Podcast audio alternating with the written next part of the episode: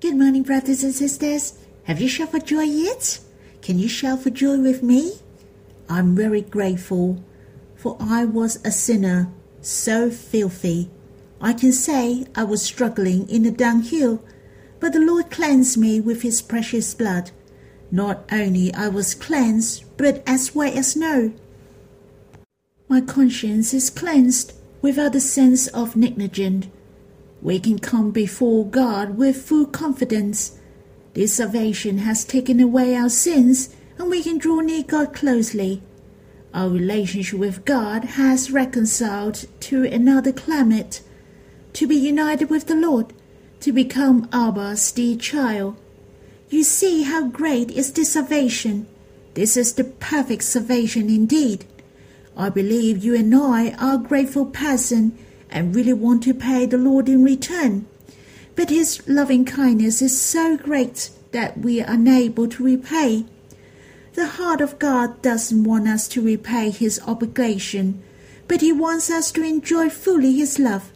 What He wants most is commit our hearts to Him, to experience and enjoy Him.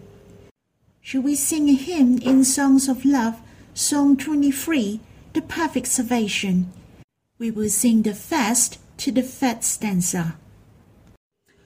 My sins more than I can number, His blood washed me white as snow.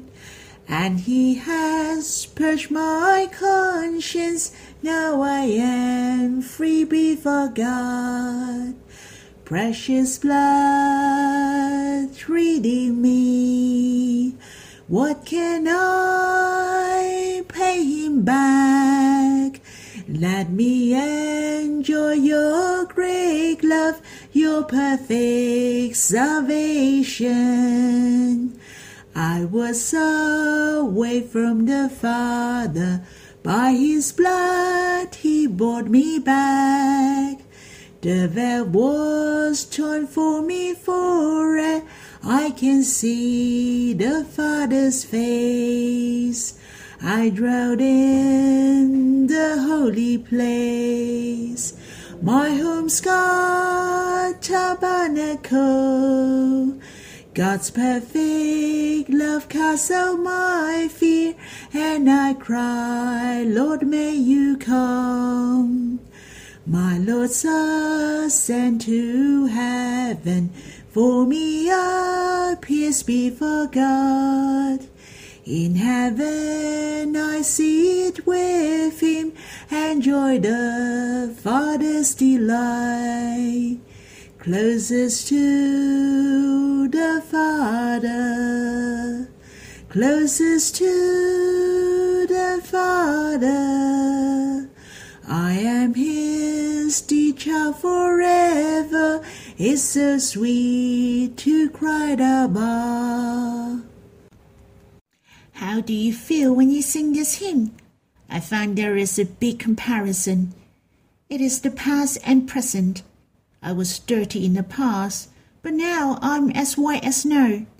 I had an evil conscience, the guilty feeling, but now it is all different. My spirit is set free, joyous and peaceful. We were far away from God, but now we're so close with God. We can even call God as Abba. It is so enjoyable to draw near the Lord. Do you feel the same? The Lord has changed us to be the new creation. He changed us from within. So we have the temperament of God. We like what God likes. I hate to read Bible in the past. I don't like to join the meeting. I felt so boring. But it's so different now. In fact, the Bible is the words of God. He opened his heart to us through the Bible. To meet the brothers and sisters in the meeting to feel the warmth of the household when we gather together. The presence of God is really different. The perfect salvation has changed us thoroughly. We love to draw near God and gather in the household of God. Is that right? Shall we sing this hymn again? The perfect salvation. And after that, we will have some worshipping. My sins more than I can number. His blood washed me white as snow. And he has purged my conscience. Now I am free before God. Precious blood redeem me. What can I pay him back? Let me enjoy your great love, your perfect salvation.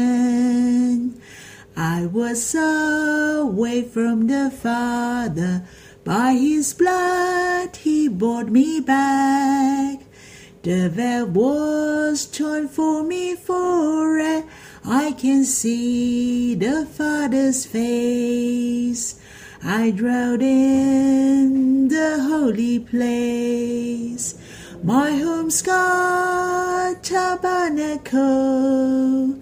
God's perfect love casts out my fear, and I cry, Lord, may you come. My Lord's ascent to heaven for me appears before God.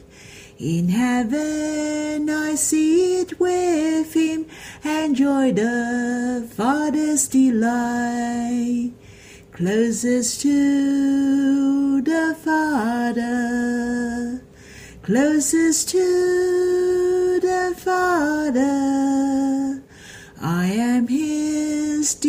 Forever. is so sweet to cry Abba. O oh, Lord, how precious! You shed your precious blood and cleanse our sins, and we're whiter than snow. Not only you took away our impurities, now we are clothed with the righteousness of God. Thank you, for you want us to enjoy fully your great love, to enter into your perfect salvation. Thank you for bringing us back to Abba. Now we can be with Abba the closest. We can call God as Abba sweetly. Lord, how precious! You have made the curtain rent forever. We can be face to face with God forever. O Lord, I praise you for your salvation is the perfect salvation, from the past, the present, and until the eternity. You are accountable to the end. O Lord, may you help us to enjoy fully this perfect salvation, your perfect love on earth. May you bless us. Brothers and sisters, we'll do the same. I hope you can stop the recording you can quiet yourself before Abba to draw near Him and pray to Him. And you can continue the recording after. And then we'll read the Bible and enjoy the Word of the Lord together. Is that all right? So I'll leave the time to you. The verses I'd like to read with you is still the promise of God about we being saved, to have life, and to be forgiven etc.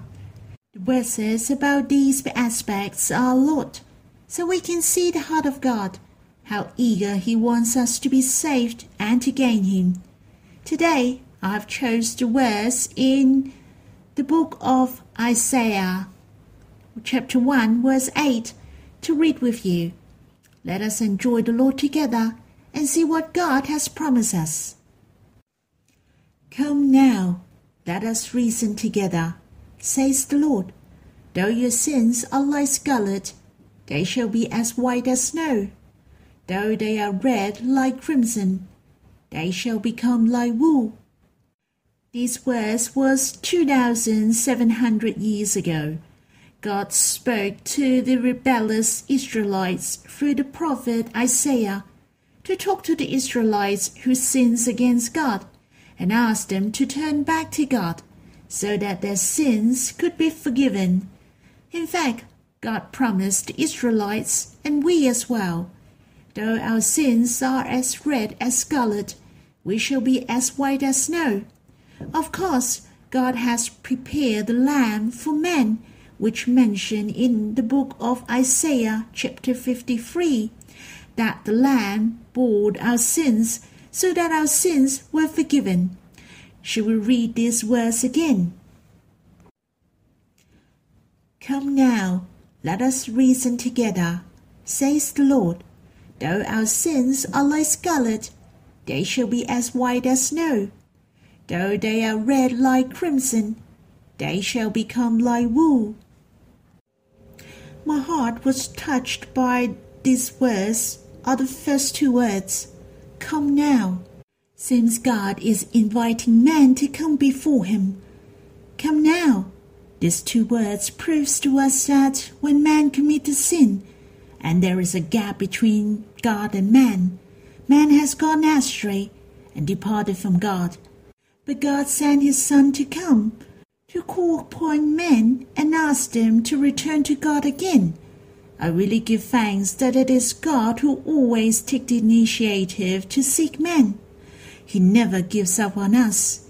I thought of the parables of the prodigal son. When the younger son is still far off from the father, the father went to his son and embraced him. God comes to seek men since ancient times.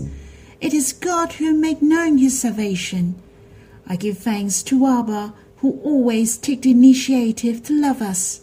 This verse mention, let us reason together. The Israelites were rebellious and talked back at that time. They resist God, and how would they find themselves make mistakes? But here God mentioned, Come and let us reason together.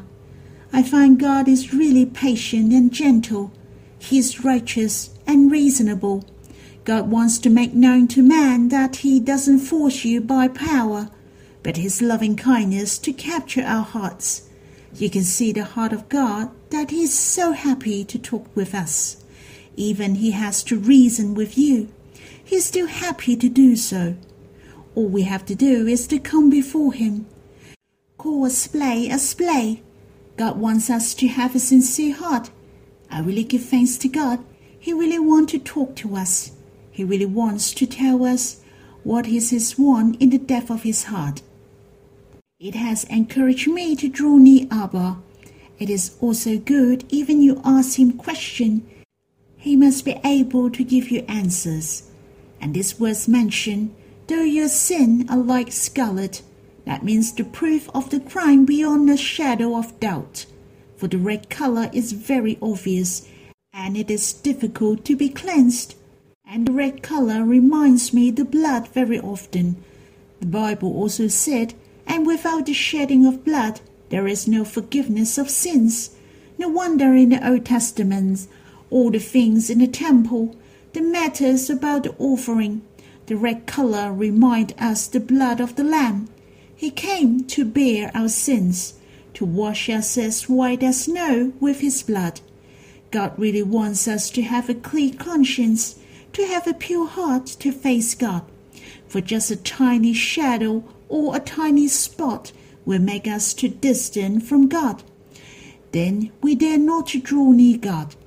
You see, it is easy to see the stain on the white snow and the wool.